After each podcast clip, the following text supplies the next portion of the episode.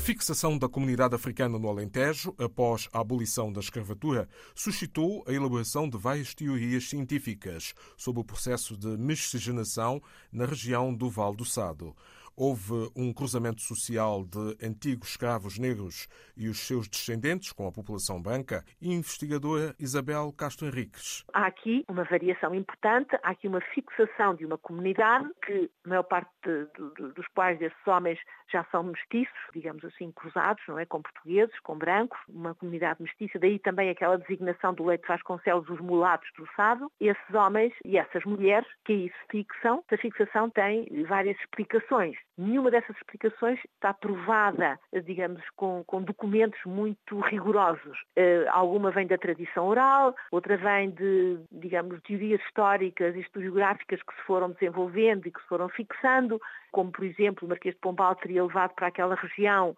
uh, inúmeros descendentes de, de africanos existentes em Portugal para trabalhar no arroz, que entretanto se estava a desenvolver, como eu disse há pouco, na região, a cultura do arroz, mas há outras, há por exemplo uma hipótese, uma teoria, eu diria, eh, que está na tradição oral local, de que uma parte significativa dessa comunidade foi também construída com africanos, escravos que vinham num barco e que atracaram em Lisboa, e como a abolição da escravatura já tinha sido decretada em 1761, eles foram imediatamente eh, transformados em homens livres, como previa a legislação, não é? Todos os escravos que chegassem a Portugal depois de 1761 tornavam-se libertos, eram livres. E, portanto, teria sido um grupo eh, de, de, de, de escravos libertos ao chegar a Lisboa, porque foi através de Lisboa, que teriam depois sido mandados para a região do Val do Sado, onde era precisa mão de obra, e essa mão de obra africana tinha, digamos, a fama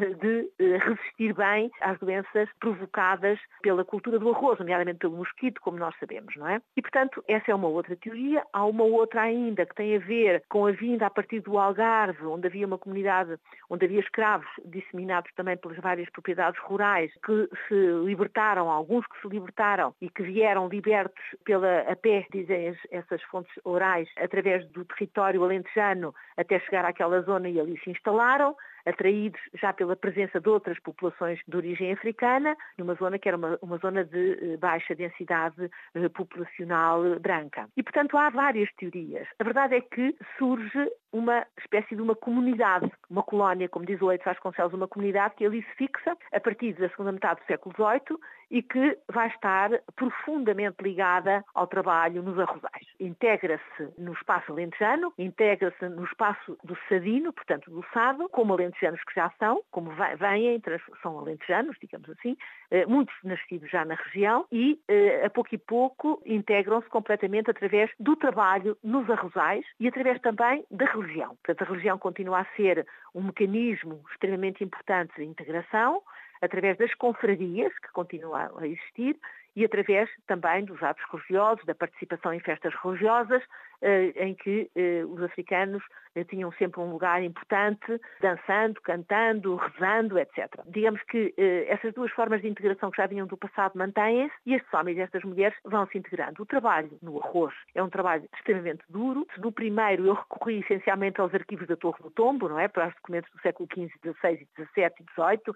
para esta fase recorri à documentação escrita, mas também muito à tradição oral, às memórias registadas ou às memórias não registadas, mas recuperadas através de entrevistas que fiz de população, de região eh, que ainda existe. Foi possível ter um conhecimento geral, global, desses trabalhadores, do seu trabalho, da sua vida social, da sua vida dura, uma vida extremamente difícil, uma vida extremamente dura nos arrozais, sem horários de trabalho, sem férias, obviamente, sem tempo, com doenças, muitas doenças, etc. Portanto, é uma vida extremamente dura que é relatada, inclusivamente por descendentes de hoje que ainda existem, algumas das quais, algumas mulheres com quem eu falei, algumas senhoras com quem eu falei, que efetivamente ainda uh, trabalharam elas e as mães no arroz de uma forma extremamente dura, de sol a sol, eh, sem horários de trabalho. Esta população vive ligada sempre ao trabalho, com outros trabalhadores rurais, brancos, e vivendo situações muito idênticas. A docente Isabel Castro Henriques licenciou-se em História na Universidade Paris 1, Panteão-Sorbonne, e na mesma instituição se doutorou. A comunidade de origem africana no Alentejo trabalhou duramente nos arrozais e ainda hoje os descendentes se recordam desse passado.